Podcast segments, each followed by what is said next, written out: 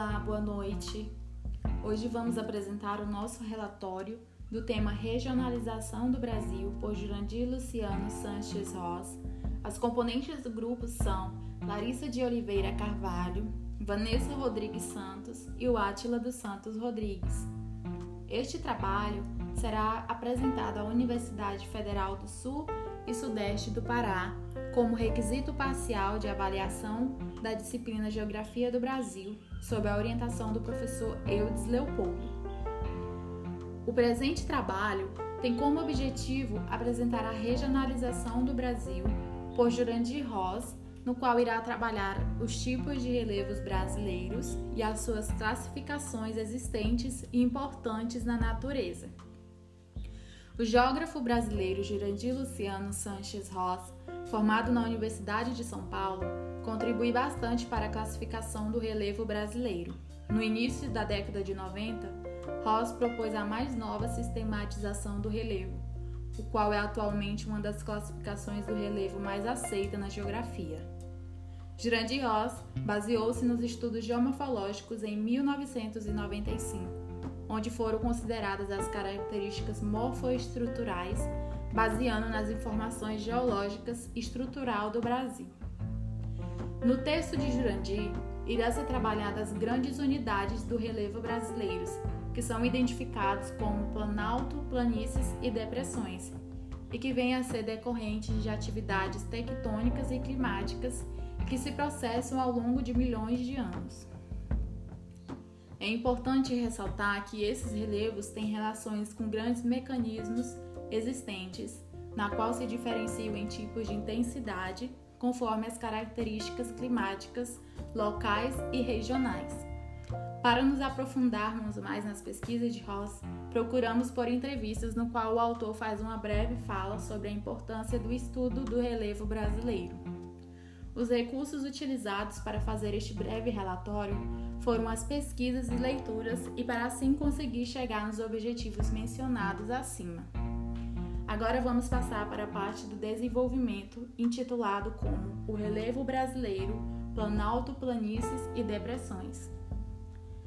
O capítulo do texto Relevo Brasileiro, Planalto, Planícies e Depressões foi realizado por Jurandir Luciano Sanches Ross, que na época que escreveu este texto possuía o cargo de professor e doutor do Departamento de Geografia da Faculdade de Filosofia, Letras e Ciências Humanas na USP.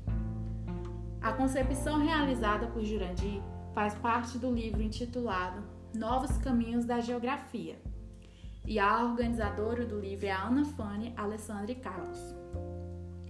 No início do texto, o autor explica a concepção genética da classificação do relevo, do que nada mais é os tipos de formas, forças e processos. As formas são resultantes de processos genéticos de origem estrutural e cultural. Segundo Ross, os processos estruturais estão associados às forças ativas e passivas, que agem na litrosfera ou na crosta terrestre do interior para o exterior e são denominados como processos endógenos. O processo escultural, diferente do estrutural, está relacionado com as forças ativas da natureza climática, que agem na litosfera, do exterior para o interior, e são denominados como processos exógenos.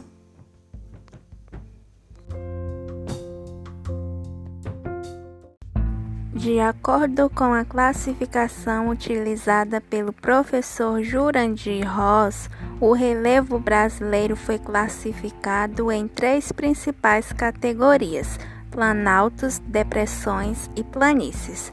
Planaltos áreas de médias e altas altitudes, com superfícies que sofrem desgastes erosivos, contendo formas de relevo irregulares como morros, serras, colinas e chapadas.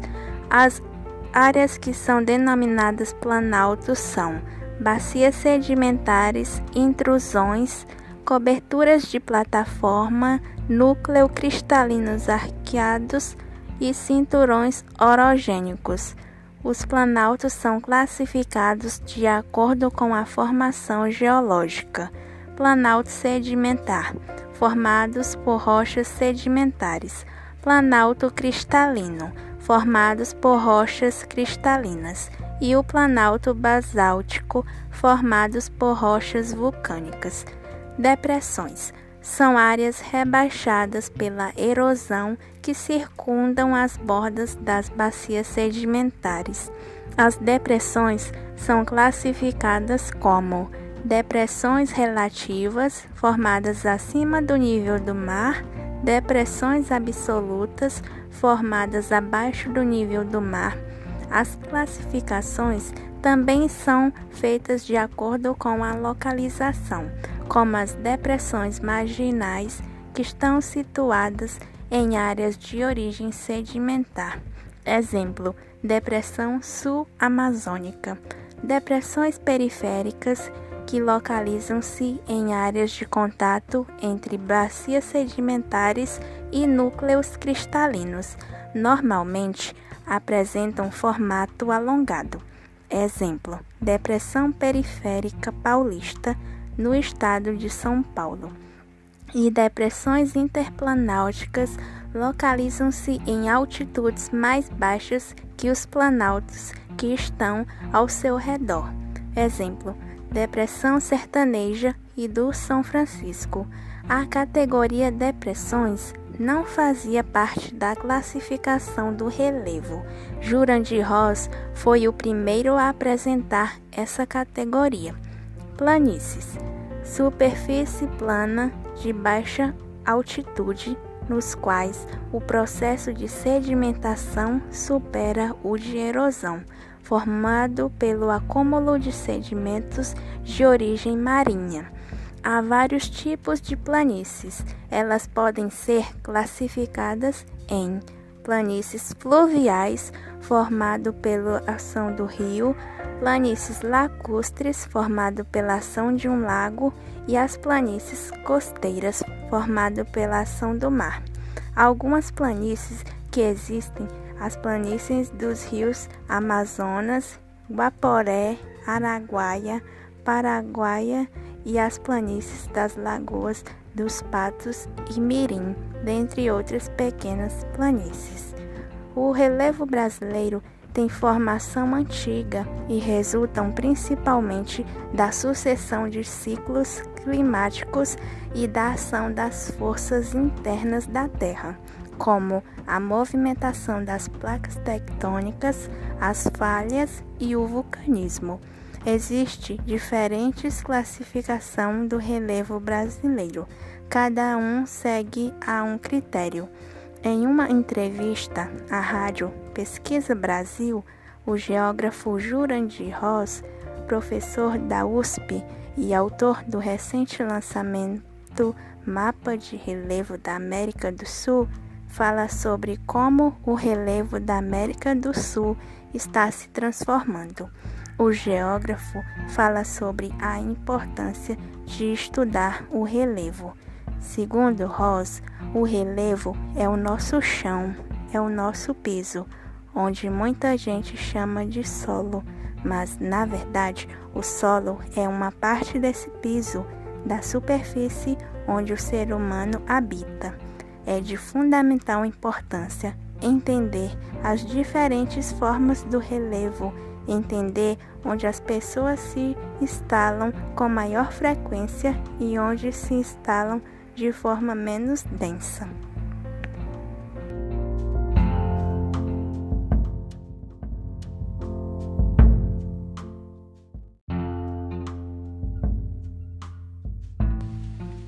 Em uma viagem de 16 dias para pesquisa sobre a transformação do relevo da América do Sul, Jurandir Ross, diante das elevações de solo arenoso, ocupado por raros tufos de plantas espinhosas, no deserto da Patagônia, no sudeste da Argentina, em 2015, Ross e outros geógrafos tiraram as dúvidas finais sobre as imagens de radar e satélites usado para preparar o mapa de relevo da América do Sul, em que ele e sua equipe trabalharam ao longo do ano. É imprescindível ressaltar que, para entender adequadamente o relevo brasileiro, é preciso que se estabeleçam as relações genéticas como a Cordilheira de Andes, na faixa ocidental da América do Sul. O novo mapa substitui o mapa antigo, da década de 1940, e destaca em 35 unidades distante as particularidades dos três grandes blocos formadores do continente: a Cordilheira do Andes a oeste e a Grande Planície Central adjacente às montanhas e os planaltos de baixa altitude, que formam a quase totalidade do território brasileiro. Mesmo que as estruturas que sustentam o relevo brasileiro sejam antigas, as formas atuais resultam de fortes influências das atividades técnicas dos Andes, que é bem mais recente, com a pressão das placas tectônicas sobre o assoalho marinho, determinou a mudança da direção dos pontos cardeais, entre outras mudanças sobre a Serra do Mar e da Mantiqueira. Considerações finais.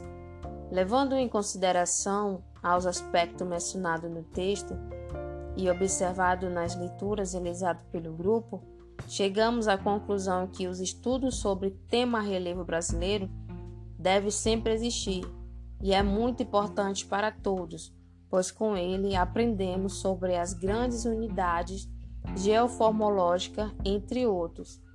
E ao chegarmos ao fim deste trabalho, consideramos que foi possível a compreensão de como aconteceu a regionalização do Brasil por Gerandir Ross.